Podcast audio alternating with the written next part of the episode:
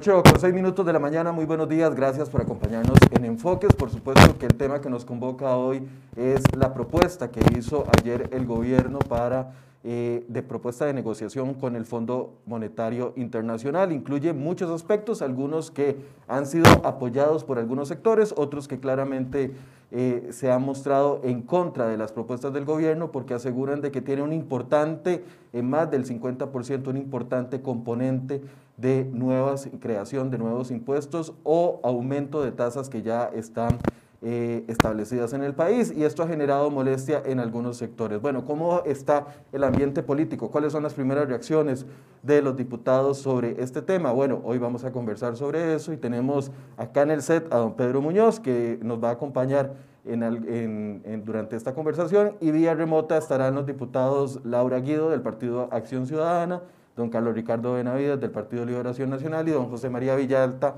del Partido Frente Amplio para poder abordar sobre esto. Bueno, ya conocen algunas de las propuestas, el aumento en las tasas de la renta para las personas que pagan impuestos sobre sus salarios mayores a los 840 mil colones, también el impuesto a las transacciones, que sería una medida que no se conoce en el país, que todavía no se ha aplicado y se estaría aplicando, además un componente de recorte de gasto que el gobierno ha planteado. Le voy a dar la bienvenida a nuestros invitados y saludarlos. Primero, doña Laura, buenos días, gracias por acompañarnos. Buenos días, muchas gracias y un saludo para don Pedro, don Carlos Ricardo y para todas las personas que nos escuchan. Don Pedro, buenos días. Muy buenos días, muy contento de estar acá. Saludos a Laura y a Carlos Ricardo y futuramente a José María, que está un poquito tarde, y muy contento de poder debatir estos temas tan importantes para el futuro de todos los costarricenses. Eh, don Carlos Ricardo, buenos días. Hola, muy buenos días, saludos a todos. Y José María Villalta todavía no se ha conectado, estará conectándose en algunos minutos. Tal vez la primera pregunta que les tengo a cada uno para dar una introducción es que el presidente durante las últimas semanas, en dos ocasiones, eh, tanto el 14 de septiembre como el día de ayer en un mensaje en Facebook, hablaba de que era una propuesta balanceada que iba enfocada a que los sectores que más tienen ingresos puedan pagar más impuestos. Y ayer vemos eh, la propuesta ya oficialmente, que se había filtrado desde un par de días anteriores, pero ya la conocemos oficialmente, y hay por lo menos eh, dos impuestos o un impuesto que golpea a todos los sectores, independientemente de si son eh, sectores con mayores o con menores ingresos, y es el impuesto a las transacciones eh, bancarias, que sería uno de los principales, y también las tasas de renta que comienzan a golpear salarios desde los 840 mil colones. El presidente aseguró en dos ocasiones de que era una propuesta balanceada. Yo sé que pedirles a los diputados que digan una respuesta de sí o no es casi un imposible, pero inocentemente lo voy a hacer creen que es una propuesta balanceada en la generalidad y luego vamos a ir ahondando en cada uno de los detalles. Doña Laura, ¿usted la ve como una propuesta balanceada? La veo como una propuesta que es progresiva. Eh, hay aspectos que son difíciles de cuantificar, como por ejemplo el impacto en materia del gasto, especialmente cuando es un impacto eh, que ha sido acumulado ahora que ha empezado desde, la, desde inicios de la administración con las primeras medidas que metió doña Rocío Aguilar en los presupuestos públicos y que se ha ido consolidando desde una ruta que viene en desacelerar primero el crecimiento del gasto, ahora más bien eh, revertir ese crecimiento y tener una disminución del gasto primario eh, como es el caso del presupuesto 2021, un 5%. Entonces, hay medidas en materia de gasto, hay medidas en, materia de ingresos, no son medidas, nunca van a ser medidas eh, ni deseables ni para la administración ni para la gente tener que llegar a estos puntos, pero sí necesarias y son medidas que efectivamente están recargadas principalmente eh, sobre las personas que tienen más posibilidades económicas y que están eh, siendo mucho menos, están mucho menos presentes en la vida de las personas que están en los deciles más bajos. Ese ha sido el objetivo, ese ha sido el diseño de la propuesta eh, y al menos yo, yo sí reconozco que hay un elemento de progresividad muy importante en este planteamiento ven por qué es difícil preguntar algo y que le respondan a uno concreto. ¿La ve balanceada o no la ve balanceada, doña Laura? Sí. Sí, don Pedro, ¿la ve balanceada o no la ve balanceada? No la veo balanceada. En primer lugar, ignora absolutamente el tema de la renegociación de la deuda, la renegociación de la deuda interna, la renegociación de las tasas de interés. Eso es un tema fundamental al que me referiré más adelante. También considero que no es balanceada porque afecta la productividad. Un país que no produce es un país que no puede pagar sus deudas. Un país que no produce es un país que no puede hacer inversión social. Un país que no produce es un país donde no habrá prosperidad para los costarricenses. Esas dos cosas hacen que la propuesta no sea balanceada. Ven, cuesta, cuesta que sea así o no, pero bueno, no importa, no la ve balanceada. Don José María Villalta, que ya se integró, buenos días, gracias por acompañarnos. ¿Ve la propuesta balanceada a nivel general? Y ahorita vamos a, ir a, los puntos que más les preocupa a cada uno. Sí, buenos días. Eh, un saludo para todas las personas que siguen el programa, también para ustedes, compañeros diputados, eh, y para usted, Michael. Eh, efectivamente, a ver, la propuesta que presenta el gobierno la estamos apenas conociendo, requiere un análisis profundo. En primera instancia, creo que hay una diferencia con el anterior plan fiscal en el sentido de que se incluyen algunas medidas que ponen más énfasis en renta y eso abre la posibilidad, si se hace correctamente, de que haya un mayor balance, un mayor equilibrio. Sin embargo, creo que todavía le falta mucho para hacer una propuesta balanceada. Creo que faltan cosas fundamentales, como por ejemplo medidas más fuertes en la lucha contra la evasión y el fraude fiscal. Hay alrededor de cinco o seis proyectos que recomendó la Comisión de los Papeles de Panamá, por ejemplo, que podrían tener un impacto significativo en la lucha contra el fraude fiscal, que no se incluyen en, la agenda, en la propuesta. En esa parte me parece que es, que es muy tímida. Eh, hay elementos, elementos que coinciden con propuestas que venimos planteando desde la discusión del plan fiscal para una mayor o mejor recaudación en renta, que en su momento no se incluyeron en el plan fiscal y ahora parece que sí se están incluyendo, aunque la situación, aunque la situación del país es todavía peor que en el momento de la discusión del plan fiscal, del primer plan fiscal. Ahora estaríamos ante un segundo plan fiscal. Entonces me parece que dada la situación tan grave de las finanzas públicas, hay que analizar la propuesta con seriedad y esa pregunta que usted nos hace de primero probablemente sea la última pregunta que, que tendríamos que responder eh, porque no es un tema que se pueda responder sí o no, dada la complejidad que tienen algunas de las propuestas, como el tema de las transacciones financieras, eh, pero sí creo que todavía le falta para poder hablar de una propuesta balanceada. Eh, don Carlos Ricardo, ¿ve una propuesta balanceada con lo que ha visto hasta el momento? No, en absoluto. Me parece que se quedó cortísimo por el lado del gasto público, creo que el, acento en, impuestos es muy alto eh, y eso no genera ningún balance. Ya podremos contar más, pero me parece que el gobierno eh, debió haber hecho una tarea mucho más profunda en materia de gasto público eh, y francamente no, no, me convence. Habla de cosas que ya hicimos, habla de regla fiscal, esa regla fiscal la, la aprobamos en el proyecto de ley de fortalecimiento de las finanzas públicas, otras limitaciones. Y evidentemente todos sabemos que los sindicatos no fueron a huelga por impuestos, fueron a huelga por anualidades y por regla fiscal, evidentemente. Eh, y eso ya se hizo, debería contabilizarse, no se le pone fecha a la aprobación de la ley de empleo público. Es un proyecto que el gobierno ha ido tirando ahí a nadadito de perro. Eh, tiene año y medio de estar en eso. Eh, nunca presentaron el proyecto de ley que prometieron eh, que sería, digamos, una copia del de Don Otón Solís o algo parecido para fusionar instituciones. Así que a mí no me ha sorprendido la actitud de la gente incrédula por ese desbalance, pero además por algo que dije aquí hasta la saciedad. En este programa incluso dos veces, Michael, usted recordará que el gobierno no le estaba diciendo a la gente la desastrosa situación fiscal. Y entonces lo que ha pasado ayer es que la inmensa mayoría de los costarricenses no están entendiendo por qué un gobierno plantea eh, eh, ese paquete de medidas con más impuestos que otra cosa. La gente no lo está entendiendo. Digamos, los que estamos en, en política y estamos obligados, obviamente, a entender este asunto, pero la inmensa mayoría de la gente no lo está entendiendo porque el gobierno no hizo la tarea, entonces no hay un sentido de urgencia eh, y, no se, y no se sabe por qué. Entonces hay un ofrecimiento de esta naturaleza y por supuesto que eso es y será aprovechado por no pocos demagogos que, que tratarán de, de, dar a entender que, que no hace falta hacer mayor cosa y que la situación fiscal no es lo extrema que es.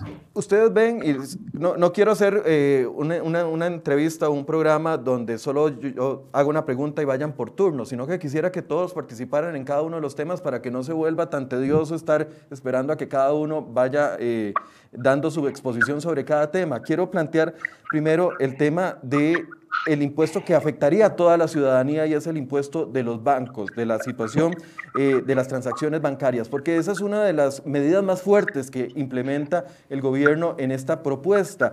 Y ayer advertía la Cámara de Bancos y, lo advertían también economistas independientes de que esta eh, situación en otros países ha generado efectos contrarios, efectos adversos. No solo la afectación a la persona que va a pagar el recibo de la luz, el recibo del agua, que va a ir a sacar plata eh, para, eh, de su cajero electrónico para los pases del bus, etcétera, etcétera, sino que también eh, afecta eh, a la globalidad de la bancarización del país.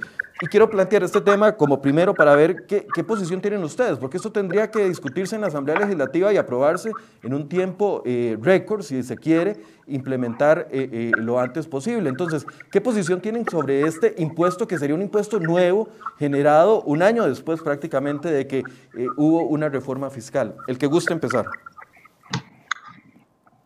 Michael, a mí me, me, gustaría tal vez comenzar diciendo algunas cosas al respecto. Primero, ningún, ningún impuesto en este momento es deseable, ni querido, ni, ni iniciativa a partir de los, de los deseos de, ni de la administración ni del contexto país, ¿verdad? Es un tema de reconocimiento de un momento país absolutamente crítico, con una situación de, de desplome en materia de ingresos eh, que urge de una recomposición, por un lado del gasto, sí, y por otro lado de los ingresos, a menos que en este país estemos dispuestos a disminuir el tamaño de los presupuestos públicos a un 70% para alcanzar la totalidad del, del, del, ajuste que hay que hacer en materia de gasto. Este, dicho eso, eh, también reconocer que, que, las medidas que son planteadas en materia del ingreso y que responden a la necesidad, lo que buscan es generar ese ingreso y ese balance para poder evitar una situación eh, de crisis o default en la gravedad de los términos que dijo el presidente ayer en su mensaje. Eh, nada más esto para tener el contexto, ¿verdad?, en dónde nos estamos moviendo, porque no es esto una discusión de lo que uno quiere hacer cuando entra en política, sino lo que le toca hacer cuando está asumiendo con responsabilidad una situación así de crítica. Seguidamente, sí decir lo siguiente, si bien el impuesto es incómodo y es, eh, siempre va a ser eh, difícil de asumir para la ciudadanía y para todas las partes, es también parte de un esquema de gastos que ha venido siendo revisado y, que, y en el cual hay discusiones importantes que dar. Por ejemplo, en materia de datáfonos, las entidades bancarias y las marcas de tarjetas nos han estado imponiendo un impuesto de 5 o 7% sin que nos diéramos cuenta con las tasas de transferencia que estaban pagando, algo que se entró a regular pero en ese momento, aunque se les indicó que eso podía estar generando serios impactos a la economía, no hicieron un ajuste de forma voluntaria ni alegaron nunca que eso iba a generar algún nivel de exclusión financiera. Segundo, en, aunque el impuesto es complejo, eh, hay que reconocer que estamos hablando de un impuesto que para 100 mil millones de, eh, para 100 mil colones, lo que vendría siendo es de 300 colones. Y para transferencias por un orden de un millón, es decir, si yo muevo en promedio, en mi, en mi dinámica mensual, un millón de colones, estamos hablando de 3 mil colones el aporte que hay que hacer. Eh, evidentemente, quienes tendrían más dificultad son quienes tienen, por un lado, mayores movilizaciones de, eh, de dinero, de transferencias, por otro lado, quienes, pues, los pequeños montos les significan sustanciosamente una afectación pero ese es eh, lo que quisiera empezar con esto, es dar el encuadre de qué estamos hablando, porque también si no hablamos de cuánto es el monto que puede estar significando y no lo visibilizamos, podemos dar una discusión que es sobredimensionada respecto al tamaño real de la medida. o sin ello, eh, reconocer que cualquier medida en materia de impuestos va a ser compleja de asimilar y, y responde pues a la necesidad pero, ahí, doña Laura, se comienza a caer. Voy a meterme yo porque no se está metiendo ninguno de los otros tres diputados a los que les di la oportunidad de que se metieran cada vez que alguno hable. Pero ahí cae la primera falencia del discurso del presidente, que dijo que los que más afectados o los que iban a resentir esto eran los sectores más ricos del país. Y mentira. O sea, las transacciones bancarias las pagamos todos, desde la persona más pobre hasta la persona más rica de este país. Independientemente, yo sé que usted puede decir que 3 mil colones para una familia no es importante, pero para una familia sí puede ser importante. No he dicho que 3 mil millones para una familia no sea importante. 3 mil millones, eh, 3 mil colones para una familia puede ser importante. Pero lo que no quiero es que hagamos una discusión en abstracto que sobredimensione el tamaño de la medida y no que lo hagamos lo más concreta posible. Este, pero lo siguiente que te quería decir es, es esto. No es la única medida. Es decir, aquí hay un ajuste que va por el orden de más del 6% del PIB y una parte de la medida es esta, pero las otras medidas están colocadas donde hay riqueza. Yo, le, voy a dar gusto aquí a don Michael, con el permiso de doña Laura, me voy a permitir comentar lo que ella está diciendo. Aquí lo que tenemos es un problema ideológico y político. Los costarricenses queremos trabajar y este gobierno está empeñado en impedirnos que trabajemos. Lo hizo con una restricción vehicular absurda y lo ha hecho de muchas otras maneras, imponiendo regulaciones absurdas que nos impiden trabajar. Este gobierno quiere obligarnos a que tengamos que pedir limosna y quieren arrodillarnos para que no trabajemos. Y ahí es donde no estamos de acuerdo. Nosotros queremos trabajar y queremos que nos permitan trabajar. Esta medida lo que va a hacer es que alguna gente no invierta, alguna gente sea despedida, haya despidos, porque entre más nos dificulte el gobierno el trabajo, más nos vamos a alejar del trabajo y de la inversión. Eso es lo que está sucediendo en este país. Este gobierno debería haberle apostado a la productividad, este gobierno quiere sacarnos todo como exprimiendo una pasta de dientes hasta que no quede nada, en lugar de hacer una nueva pasta de dientes para que con una nueva pasta de dientes la pasta de dientes alcance para todos los costarricenses. Ese es un diseño equivocado políticamente hablando y por eso vamos en picada y cada vez vamos en picada porque este gobierno nos quiere exprimir cada vez más y nos quiere impedir que trabajemos. Entonces, Ahí tenemos una gran diferencia de dónde debemos caminar. En lugar de subir impuestos, lo que deberíamos estar haciendo es bajar impuestos, como por ejemplo bajar el impuesto al diésel y a la gasolina para que podamos trabajar. Tenemos dos concepciones distintas, absolutamente distintas de lo que se debe hacer. Y por eso eh, es que este país está en ruinas desde antes del COVID-19. Ya habíamos llegado al punto más alto de desempleo cinco veces antes de que llegara el COVID-19, porque las políticas son para desincentivar el trabajo y la inversión, y por eso estamos como estamos. Si me permite, eh, Michael y compañeros, yo creo que eh, efectivamente vamos a tener diferencias que están basadas en concepciones ideológicas, eso eh, no lo puedo negar, y, y aquí los cuatro, los tener una posición ideológica diferente. Lo que no debería ser diferente es el diagnóstico con respecto a la existencia de un espantoso déficit fiscal, porque negarlo sí me parece muy grave, ¿verdad? Muy, muy grave. Y también negar que estamos en una pandemia. Es decir, yo puedo coincidir con muchos que el gobierno ha hecho un mal en materia económica, pero yo no puedo ocultar que la pandemia se trabaja bajo cualquier esfuerzo veníamos haciendo para consolidar fiscalmente este país. Yo aquí lo expliqué, Michael, y lo repito. Lo que se ha perdido en ingresos de la pandemia representa más del 50% de todos los salarios del gobierno central de un año. Solo para que nos hagamos una idea, eso es más del presupuesto del Ministerio de Obras Públicas, Ministerio de Seguridad y otros varios ministerios juntos. El costo de solo la parte esta de la pandemia. Entonces, este, aquí no se trata de, hacer otra cosa más que de tener claro el diagnóstico. ¿Tenemos un déficit fiscal horroroso? Sí, tenemos un déficit fiscal horroroso. Si caemos en un impago un default, aquí va a haber una evaluación al, al estilo de la época de Carazo, sí, eso va a pasar. Vamos a tener una inflación horrorosa y varias generaciones perdidas y una pobreza rampante. ¿Hay que arreglar el problema fiscal? Sí, hay que arreglar el problema fiscal y hay que arreglarlo rápidamente. ¿La solución más viable es la negociación con el Fondo Monetario? Yo creo que sí, y me parece que la mayoría de eh, los economistas del país coinciden en que hay que ir al Fondo Monetario. ¿Cuánto se necesita? Bueno, más o menos el 6% del PIB de aquí al 2024. ¿Cómo se consigue esa plata? Bueno, hay muchas formas. Puede ser por el lado de los nuevos ingresos, puede ser por el lado de venta de activos, puede ser por el lado del recorte de gastos o puede ser una combinación de las tres cosas. Sobre eso hay que, hay que discutir y entonces eh, podremos tener, digamos, una solución racional entre personas que tenemos distintas posiciones ideológicas.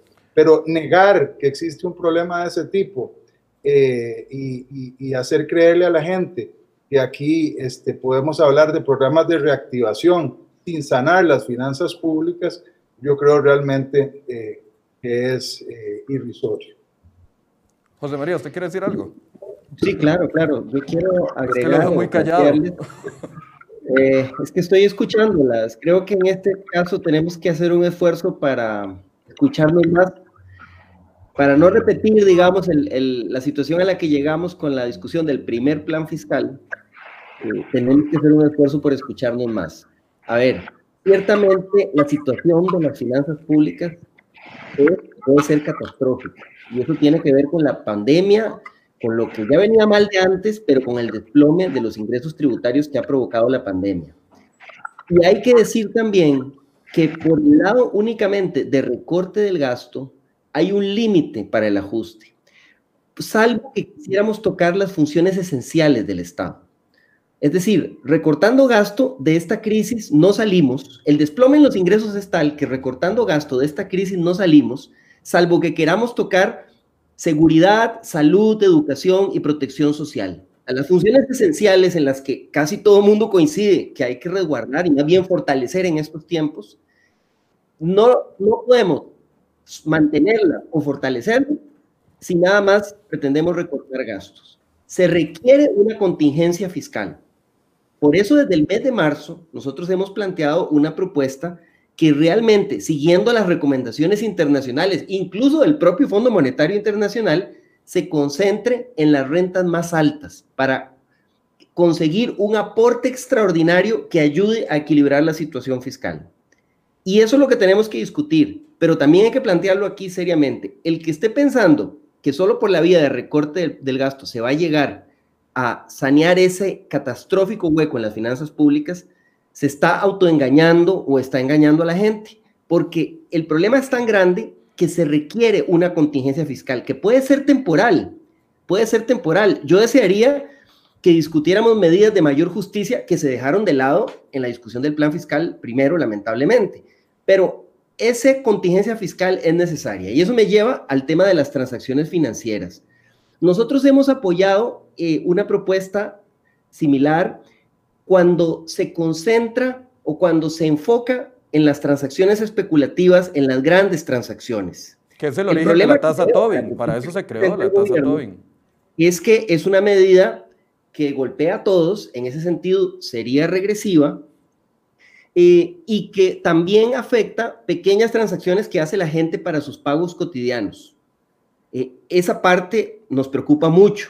Queremos ver los estudios, pero creo que ahí hay margen para plantear una propuesta mucho más progresiva, más sensata, porque ciertamente no es cierto que todos los estudios digan que, que un, un, impuesto temporal de ese tipo va a generar desbancarización o va a frenar la actividad económica. Hay estudios que muestran que esos impactos no se dan depende del tiempo que se aplique, del tiempo que dure la medida y del monto que se ponga del impuesto. ¿no? Hay, hay países que han aplicado montos mucho más altos, tasas mucho más altas, y eso ha tenido un impacto. Yo quiero, por ejemplo, hacer esa comparación con las tasas de los datáfonos. Quiero ver un estudio que me muestre qué implicaban las tasas de datáfonos que hasta la ley que aprobamos eh, le cobraban a la gente comisiones de 7%, 5%, 8%, ¿Qué implicaba para los ingresos de las personas, esas tasas de datáfono que cobraban los bancos y ahí nunca había la Asociación Bancaria Costarricense protestar porque la plata se iba para sus bolsillos. Quiero ver la comparación de qué implicaba eso versus el impacto que tendría este impuesto. Pero de entrada, yo creo que a ese impuesto le falta progresividad. No es lo mismo que se aplique a grandes transacciones, transacciones especulativas, a que se aplique a cada pago que hagan las personas. Y ahí ciertamente hay una oportunidad para la discusión y para la mejora de la propuesta. Yo quiero decirles en dos palabritas que esta propuesta del impuesto a las transacciones lo que va a producir es un aumento en el de por sí ya alto costo de la vida y va a producir más delitos, más inseguridad. Quiero decirlo con todas las palabras para que los costarricenses sepan hacia dónde nos está llevando este gobierno y hacia dónde nos están llevando quienes llegaran a aprobar o apoyar esta propuesta. Eh, llevamos media hora de programa y solo hemos abordado un tema y con una opinión de cada uno. Voy a cambiar la estrategia que planteé al principio porque ya vi que no me está funcionando. Voy a plantearles el tema y tal vez en un tiempo de uno o dos minutos cada uno me dé una posición de los pros y contras que ven en ese aspecto para que la gente, porque la gente lo que quiere escuchar es las posiciones de ustedes, no los diagnósticos que ya los tenemos recontra eh, recetados por todos lados. Entonces, Ah, ya, abordamos el impuesto de las transacciones. Hablemos del aumento en las tasas de renta para salarios mayores a 840 mil. Pros y contras, un minuto cada uno para que podamos eh, tener más interacción en este tema. Adelante. Doña Laura, si quiere, empieza usted. A ver, yo, yo sí quiero insistir en lo siguiente antes de entrar a la dinámica, que es que esto es, una, esto es un programa eh, de, medidas combinadas, ¿verdad? Y que tiene que ser leída en su integralidad eh, eventualmente pues habrá ajustes que hacer, pero que tiene para poder hacer una lectura de si es progresiva, si es balanceada, si está bien, si, si recarga un sector u otro, no puedes ir viendo solo este ejercicio de medida por medida, sino verlas todas en su conjunto. Bueno, pero es que uno puede definir balanceado dependiendo de los aspectos a los que aspira. Y si uno ve la parte de impuestos, el 60, casi 70% de lo que se va a ajustar con, este, con esta propuesta corresponde a impuestos y solo un 30% a gasto. Entonces, ya ahí hay números objetivos que dicen que a dónde está recargado en impuestos. Pero el objetivo que aspira, el principal, este, y el que no podemos perder en ningún momento de vista es llevar al, llevar al país a lograr un superávit fiscal del 2,2% del PIB al 2024 y tener una razón deuda PIB del 50% al 2034.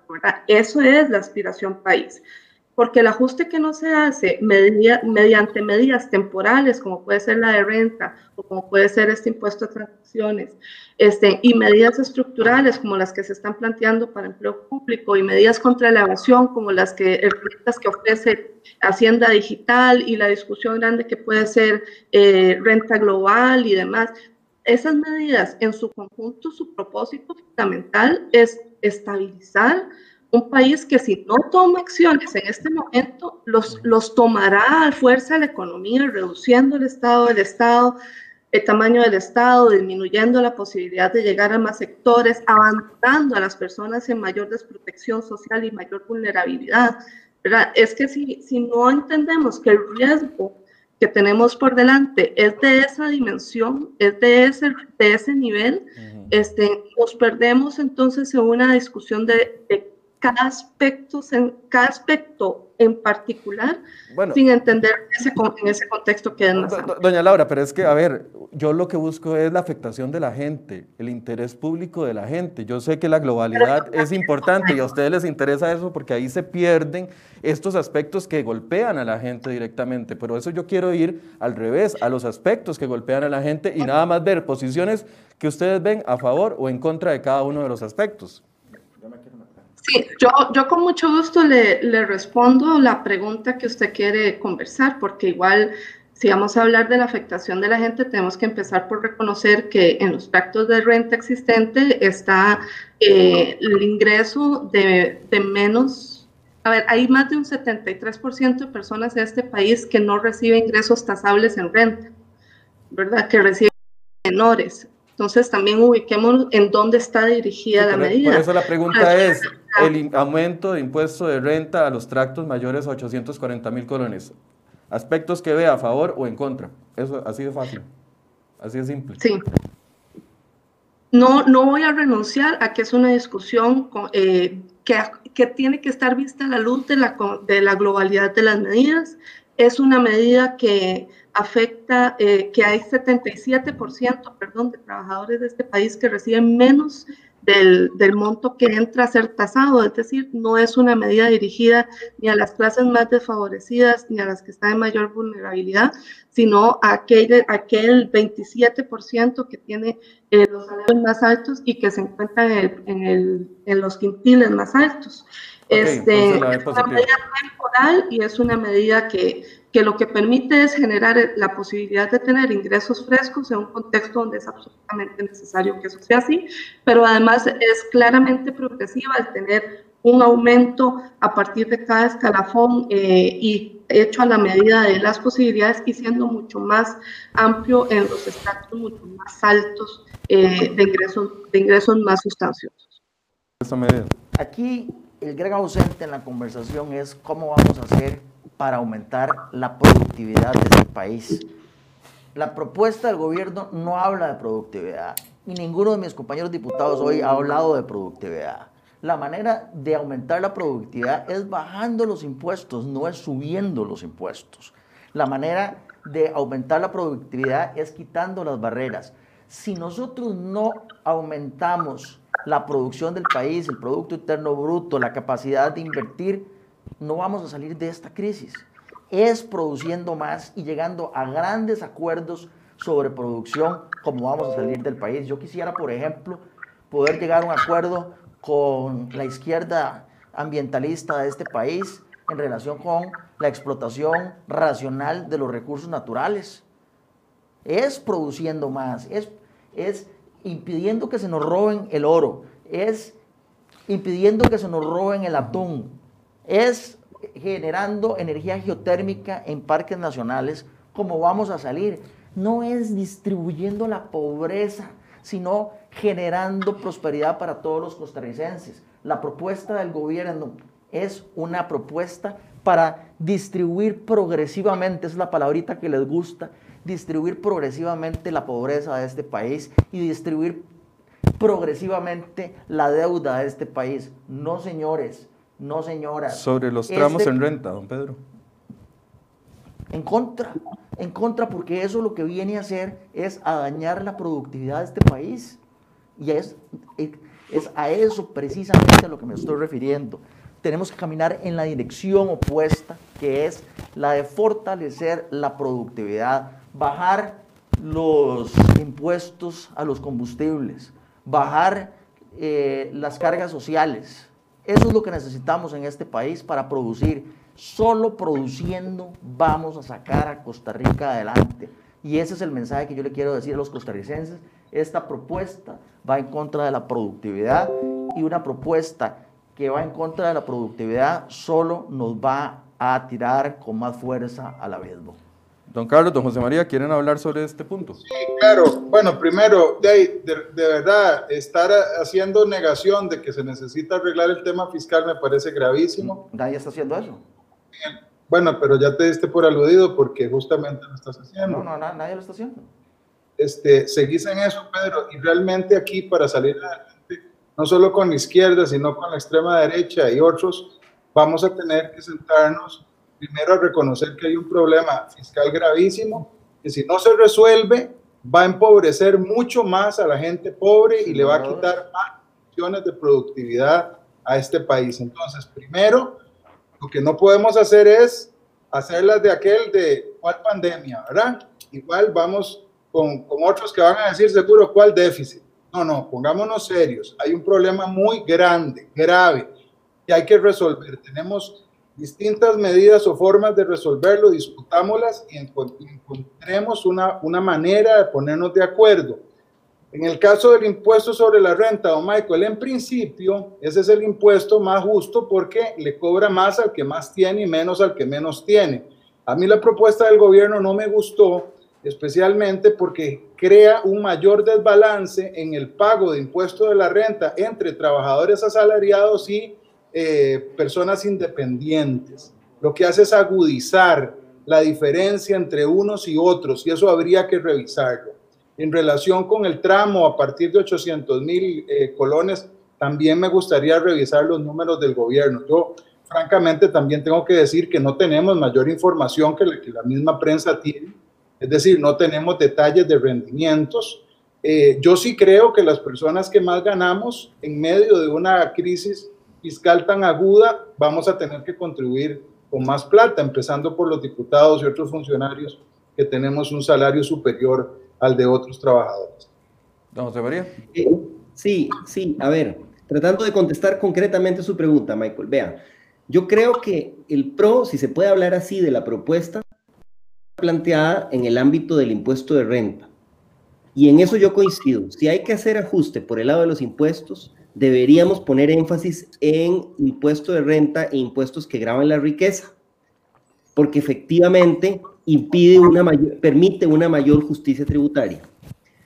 Lo negativo, me parece que los tramos, que como está planteado, eh, hay un golpe muy fuerte a la clase media, que, que, es el sector que ha sido más golpeado en los últimos años. Eh, creo que, que el tramo del ajuste debería subirse tanto para pequeñas o medianas empresas como para eh, eh, personas trabajadoras asalariadas. Nosotros presentamos desde el mes de marzo un proyecto de ley que planteaba subir las tasas de renta en los tramos más altos. Planteábamos cuando que dice tramos más altos, ¿a cuáles se refiere? ¿A partir de 2.333.000 o a partir de, de, de 1.200.000? Es que, a ver. Son cuatro tramos, ¿verdad? Entonces, ¿a partir de cuál de los, de los tramos?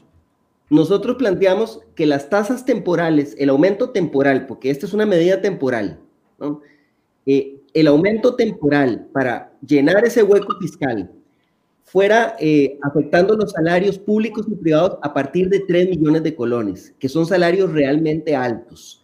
Igualmente, eh, el impacto a las empresas que se concentrara en grandes empresas, grandes contribuyentes, grandes empresas territoriales. La propuesta del gobierno le sube, salvo los tramos que están hoy exentos, que no pueden pagar renta, la, propuesta del gobierno le, le, sube a todos, empezando también por pequeñas y medianas empresas, empezando por eh, eh, salarios de 800 mil colones, que si le, si le aplicamos las deducciones, el endeudamiento de la gente, es eh, gente que apenas, que apenas sobrevive con los gastos. Entonces a mí me parece que no es una propuesta progresiva porque graba graba ingresos que no deberían grabarse en este contexto.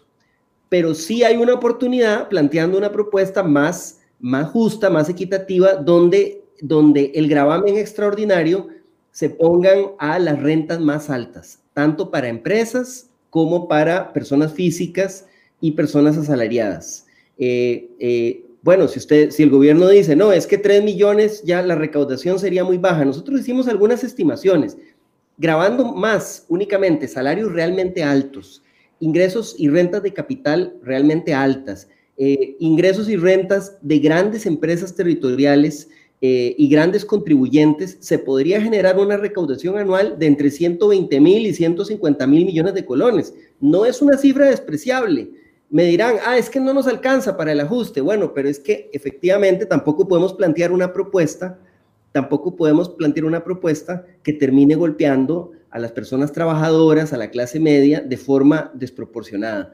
Entonces creo que falta, falta revisar esa propuesta. Yo también quiero ver los estudios, los números, pero me parece sin duda alguna, Michael, que se podría hacer una escala mucho más justa y equitativa que esa que está planteando el gobierno. Eh, el otro que afecta directamente a las personas es el tema de eh, la imposición doble, porque ya sería una doble imposición a los bienes inmuebles. Y estamos hablando de todas las personas, desde la que paga 50 mil, 30 mil pesos a la municipalidad por su bien inmueble, hasta los que tienen grandes eh, casas y grandes propiedades. Esto afecta directamente a la gente. Y voy a poner un ejemplo para tal vez aterrizar algo, porque aterrizar algo en esta conversación. Una persona que gane 1.200.000 colones, por ejemplo.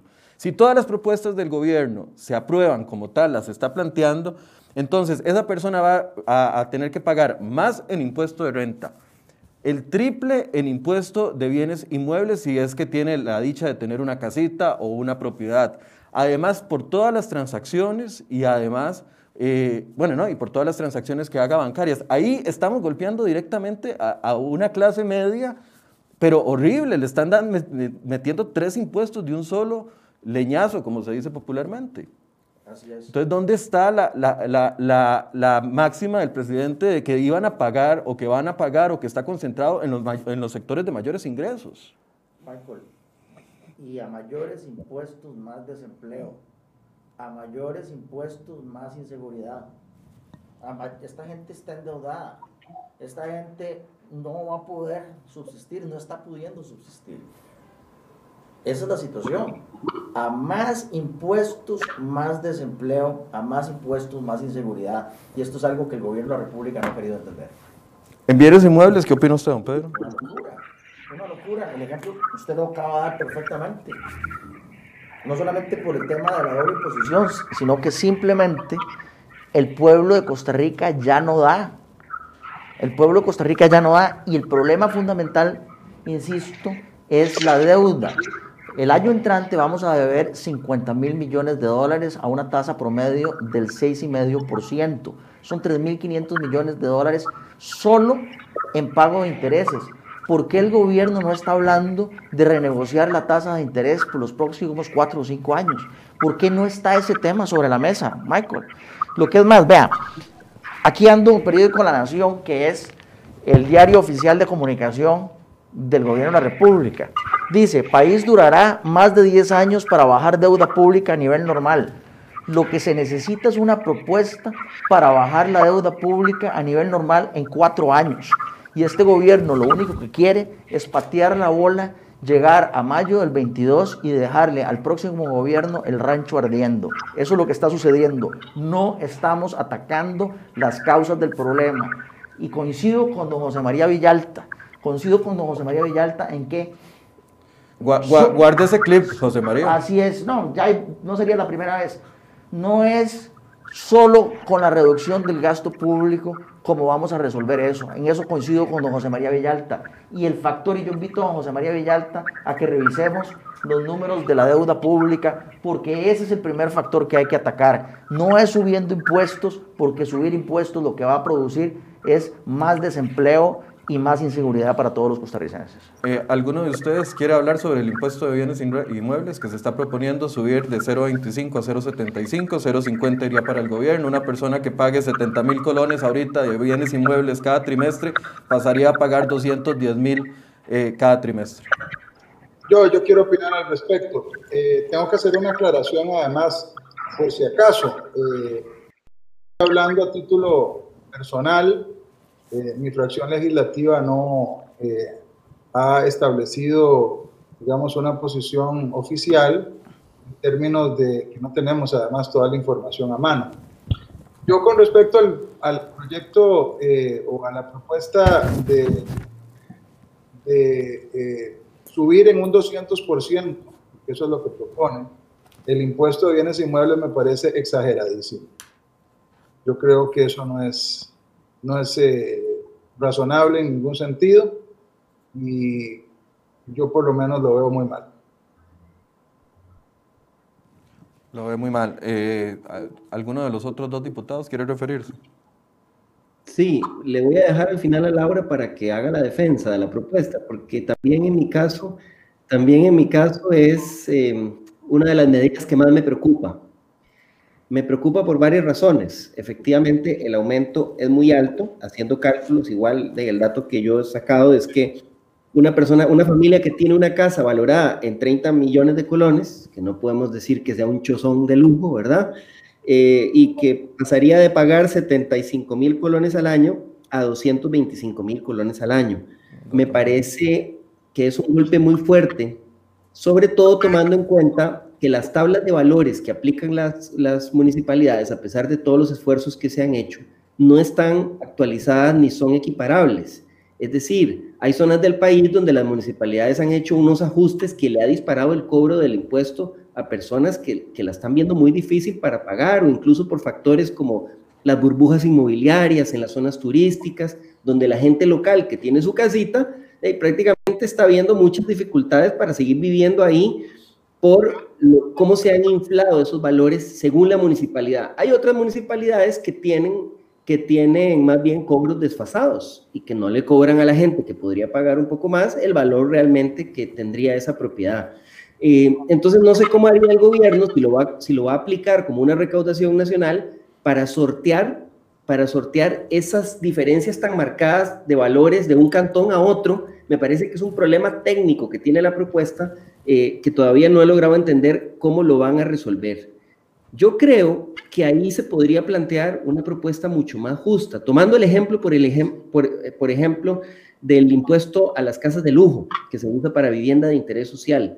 Hay ya un impuesto que graba con un porcentaje mayor, con un monto mayor, las viviendas más lujosas. Entonces, bueno, si se quiere hacer un ajuste en el impuesto al patrimonio, habría que pensar en escalas diferenciadas y no simplemente decir, vamos a triplicar el cobro que le aplicamos a todo el mundo, porque ahí vamos a golpear nuevamente a la gente que está un poquito por encima del monto exento, pero que por sus ingresos no puede pagar más tributos. Eso que, que llamamos la clase media y que es ese sector más estrujado de la población en estos momentos. Eh, eh, porque, porque está viendo de mejorarse de forma acelerada su calidad de vida. Entonces, ciertamente en Costa Rica hay propiedades, eh, construcciones, viviendas que podrían pagar un poco más de impuesto de bienes inmuebles, pero hay que encontrar la fórmula para hacerlo con justicia y me parece que lo más fácil que encontró el gobierno fue decir, bueno, subamos la tasa para todo el mundo y eso eh, puede terminar siendo muy injusto. O sea que ahí realmente falta trabajo, falta mucho que hacer para, para plantear algo viable. Doña Laura, ¿quiere referirse al tema? Sí, claro. Este, no, en este tema y en, y en otros también, yo creo que el momento que estamos en este proceso de, de, presentación de la propuesta y la puesta en público y demás, no es solo para una discusión sobre lo, sobre lo planteado, sino también para una retroalimentación, es decir, la, la discusión pretende ser infructuosa. Eh, y me parece que hay, hay elementos que han presentado tanto Carlos Ricardo como José, como José María que son importantes a considerar. Yo misma tengo algunas, algunas preocupaciones eh, que haré de conocimiento del, del, gobierno y que ya les he manifestado también. Eh, y lo que quiero pues en esto es manifestar la apertura a esa conversación, a buscar una medida que nos permita tener elementos en consideración como los que ha presentado José María eh, y reconocer pues que es posible una medida que requerirá algún nivel de revisión y de, y de, diálogo. De eso se trata en gran medida este momento del proceso. Sobre la tarea de recorte de gasto público, que eh, en este ajuste representa eh, poco, poco menos del 30% de todo el ajuste, ¿cómo lo, cómo lo califican? Yo, yo en esto, Michael, sí quisiera este, adelantarme también a posicionar un tema que, que queda fuera de la foto de la discusión del fondo. Eh, la regla fiscal. Lo, que se ha venido haciendo como un continuo también y cómo se ha ido generando ajustes desde el primer presupuesto que presenta la administración. Como decía al inicio del programa, los ajustes en un inicio vinieron en las medidas que permitían la desaceleración del gasto eh, incluso adelantándose a la, a la, aplicación de la ley de fortalecimiento de las finanzas públicas mediante unas medidas extraordinarias que se incluyeron en los presupuestos en el periodo de doña Rocío Aguilar. Posteriormente, con las medidas de, de, de la ley de fortalecimiento de las finanzas, este, se profundizó en ese proceso de desacelerar el crecimiento del gasto corriente. Eh, sin embargo, hemos tenido aquí un desafío bueno, llegamos al punto, perdón, de que en este presupuesto que estamos en trámite ya vemos una disminución del gasto, este, si descontamos lo que corresponde a deuda y pensiones, pero el enorme desafío sigue estando en deuda. Y por eso los procesos de megacanje que han sido exitosos, eh, medidas como eurobonos y la posibilidad de movernos a eh, mercados mucho más beneficiosos para el país en términos de tasas a través de empréstitos como el que estamos aquí solicitando, que es al final el fondo, eh, el componente fundamental de, de, este debate también, uno de sus componentes, es pasa, pasa por salirnos de un mercado que en un contexto donde estamos obligados, son 15% del PIB en financiamiento, y salir con ese, con ese monto a mercados que sean mucho más favorables para el país para atacar uno de los principales componentes del gasto, que son los intereses de la deuda. Si nosotros nos llevamos eso a deuda interna, nos, nos lo vamos a colocar entre el 8 y el 9%. Si nos lo llevamos a condiciones externas como las que puede ofrecer este empréstito, un 1.750 perdón, eh, millones de colones, pues ese monto irá a porcentaje muchísimo más bajo, generando ahí un ahorro en el gasto. Esto para, para visualizar lo que se ha venido haciendo en un continuo. Por supuesto, hay que, que desmenuzar en dónde han estado los ajustes este, y cuáles eran irrenunciables en contexto de pandemia. Pero yo sí hago mucho énfasis en el tema de gasto por intereses porque es uno de los componentes más sustanciosos. Aquí viene planteado el tema de movilidad, eh, viene planteado el tema de empleo público que, urge que, que, se movilice. Eh, Hacienda Digital tiene componentes en eficiencia de gasto que no están cuantificados, pero pueden ser sustanciales. Este, y hay pues otras medidas en esa línea, pero sí quería posicionar que ese esfuerzo tiene que verse en el continuo, lo que ha ocurrido desde el inicio de la administración. ¿Alguno de los otros tres quiere opinar en el componente de gasto que lleva este paquete en específico? Bueno, yo, yo quisiera insistir, lo dije al principio del programa, me parece desbalanceada la propuesta justamente porque no hace más por el lado del gasto público. Creo yo, por ejemplo, empleo público, el proyecto de empleo público, ese proyecto, si el gobierno realmente lo quiere llevar adelante, le tiene que poner fecha y que dejemos de estar pateando la bola. Y por supuesto que ahí la, también los partidos de oposición tenemos que poner el huevo y resolver este asunto de una sola vez. Es que la gente no quiere, y tiene razón, de seguir alimentando un Estado Gastón, Gastón, Gastón, que además tiene una espiral en materia de empleo público con el sistema que está eh, planteado actualmente. Y además, estamos hablando de un, de un eh, proyecto de empleo público que lo que afectará es a los funcionarios futuros, no toca a los funcionarios actuales. Y aún así ha costado muchísimo ponerse de acuerdo y llevarlo adelante.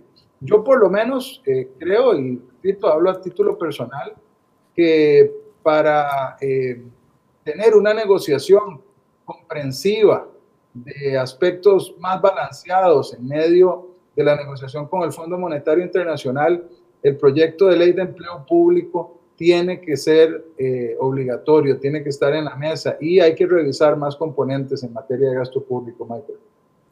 Yo estoy de acuerdo con don Carlos Ricardo de que tenemos que trabajar en el proyecto de ley de empleo público. Don Carlos Ricardo, lo hemos hablado, ese proyecto no sirve. Eh, tenemos que hacer uno nuevo y yo estoy trabajando uno nuevo, como le he dicho anteriormente, y cuando esté listo se lo voy a plantear. Ese proyecto no se haga ilusiones, no sirve. Eh, Michael, aprovecho para, yo creo que a esta discusión le hace falta un elemento. ¿Cuál es el objetivo de este, de este planteamiento? ¿Es el objetivo aumentar la productividad, aumentar el empleo? ¿O es el objetivo de este proyecto llevarle a una platica a este gobierno, a las arcas, para que termine el gobierno? ¿Es patear la bola para que este gobierno termine? ¿O hacer cambios estructurales para que haya inversión y para que haya empleo? Yo creo que antes de ver los detalles, tenemos que establecer y coincidir en cuáles son los objetivos. Porque si lo que queremos es simplemente ver cómo le sacamos plata a los costarricenses para que este gobierno termine el periodo, entonces a lo mejor este proyecto sí sirve.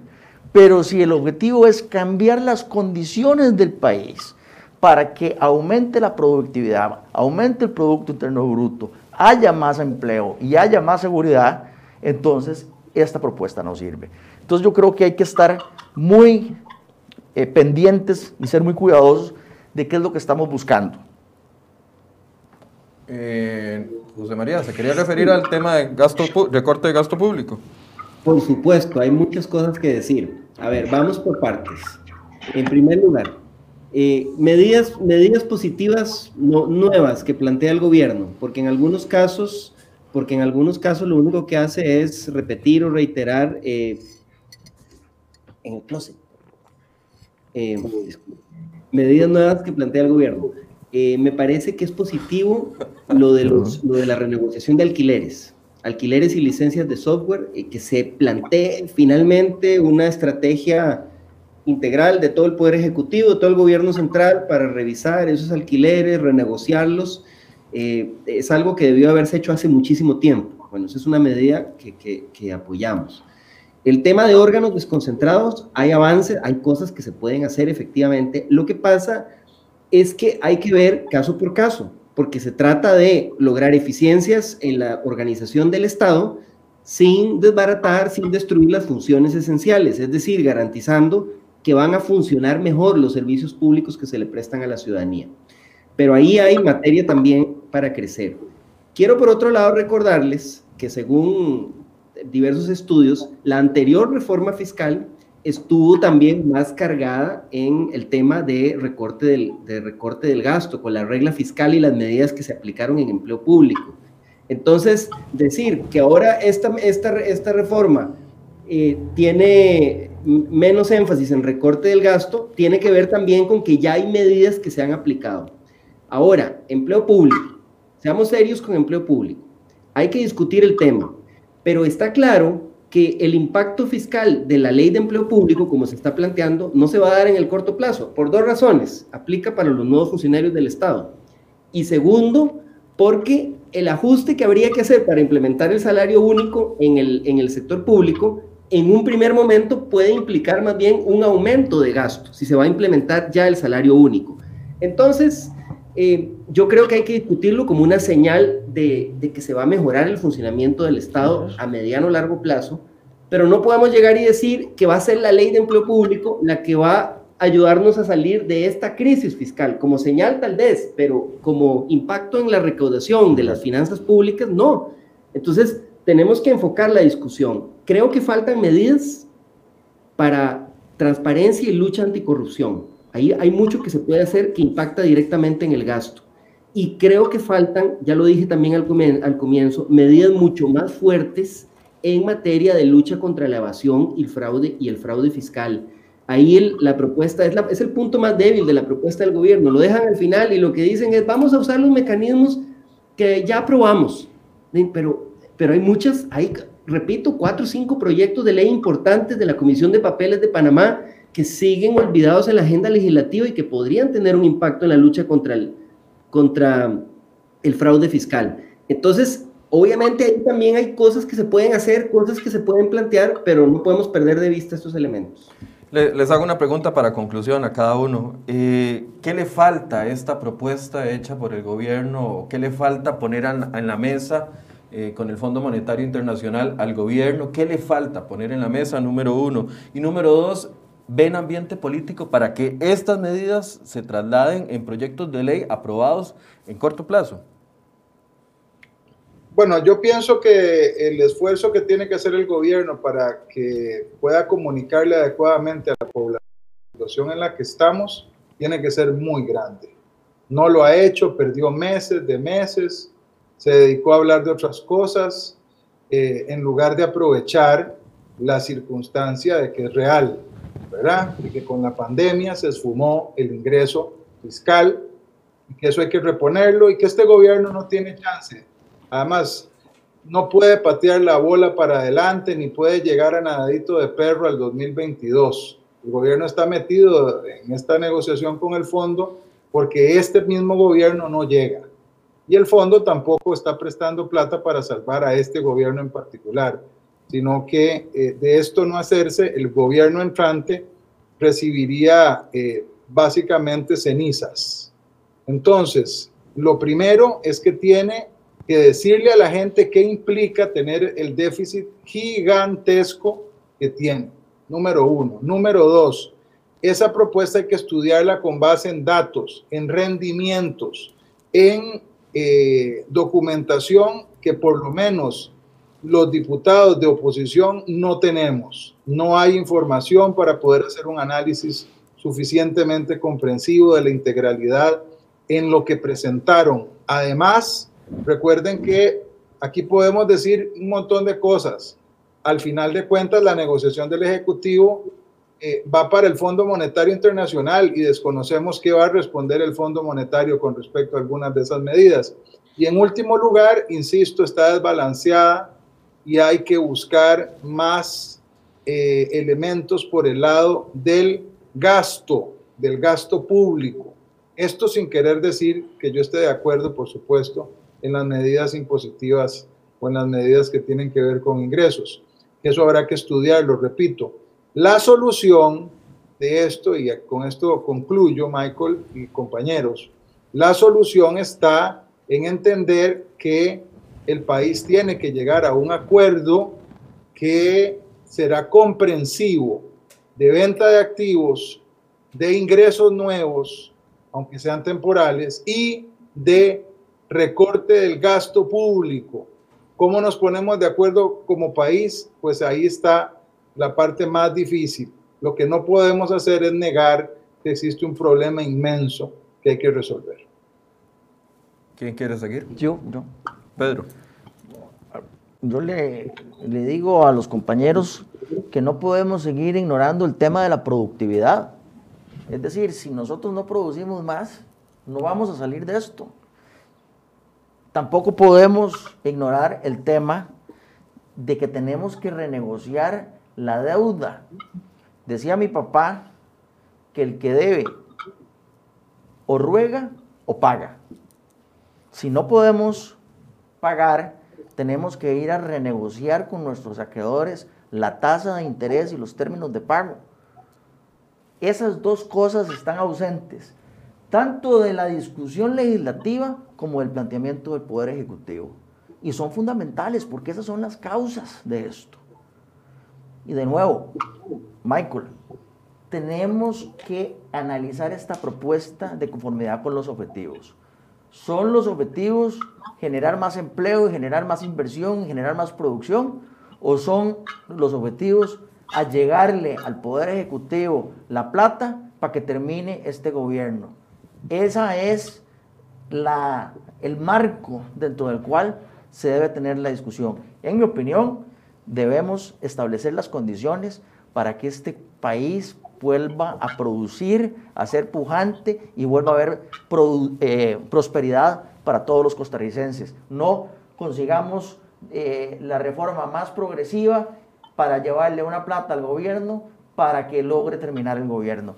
Esa es la dirección equivocada. Misma pregunta para doña Laura y don José María. Eh, ¿Qué le falta a esta propuesta puesta en la, en la mesa de discusión y eh, ven ambiente político para aprobarse los proyectos que eh, implicaría estos cambios? Me gustaría escuchar a, a José, si lo tiene bien. Sí, sí. a ver, bueno, creo que lo que le falta ya mencioné varias cosas, ¿no? Me parece que hay una gran debilidad en materia de medidas para luchar contra la evasión y contra el fraude fiscal. Eh, eh, pues yo le, tomo la palabra a Pedro. Eh, me gustaría conocer cuál es su propuesta de cuando él habla de renegociar la deuda, a qué se refiere y cuál es su propuesta y que nos sentemos. Sí te pediría, Pedro, que de ese rol de, digamos, de de nueva versión de Otto Guevara, no te, no te luce, la verdad. O sea, tenemos que, tenemos que avanzar, tenemos que, que, que, plantear, de plantear una discusión un poco más seria. Pero sí, estoy de acuerdo en que tenemos que de sentarnos y ver todas esas propuestas que no están sobre la mesa. Otro tema que... que yo te acepto la invitación a pesar de que me estás diciendo no serio. Yo te acepto la invitación con mucho gusto. Como lo hemos perfecto, hecho, perfecto. Como, lo hemos hecho en eh, muchas ocasiones. Exacto. Creo que eh, también eh, hay que poner sobre la mesa la reforma que se está discutiendo, que está muy avanzada a la ley de contratación administrativa, la ley de contratación pública. Me parece que es un proyecto que tiene avances importantes y que puede producir mejoras, eficiencias en cómo se hacen las compras públicas, eh, implicar ahorros significativos para el Estado costarricense. Creo que habría que meterlo en el cuadro, meterlo en el paquete. Estamos todavía discutiendo propuestas, mociones, eh, modificaciones. No es una propuesta que esté, que esté acabada, pero hemos logrado un nivel importante de consenso en la Comisión Legislativa que ve el tema. Entonces me parece que eso hay que meterlo, meterlo en, el, en el, cuadro. Eh, pero sí, eh, lo que yo plantearía es que deberíamos tratar, dada la crisis tan grave y la urgencia para las finanzas públicas y el impacto que la pandemia está teniendo sobre el Estado, porque no es solo este hueco fiscal que se ha generado, es que también la pandemia nos va a seguir exigiendo gastos extraordinarios. Y eso hay que meterlo también en, el escenario. la afectación de la pandemia no ha terminado, ni para las personas que han perdido su trabajo, ni para el sector productivo, ni para, ni para el sector de salud. Es decir, eh, tenemos un sistema de salud que está sufriendo un estrés, una presión cada vez más fuerte y que requiere inyectar recursos, por ejemplo, para que el Estado pague la deuda con la caja. Entonces, la discusión que hay que tener sobre el tema fiscal no nos la podemos brincar. Y yo desearía que tratemos de hacerlo todos los actores y todas eh, un poco mejor que lo que hicimos, que como lo hicimos en la, en la, en la discusión del primer plan fiscal que tratemos de revisar, bueno, en qué nos equivocamos, qué hicimos mal para llegar hasta donde llegamos, qué se podría hacer mejor de parte del gobierno. De verdad, el gobierno necesita mejorar sus canales y sus formas de diálogo con los distintos sectores sociales, ciudadanos, hacer mayores esfuerzos porque ese diálogo sea significativo, sea real, construir confianza, porque si no, no se van a lograr construir los acuerdos que deberían construirse para, salir de esta crisis y efectivamente eh, han perdido tiempo.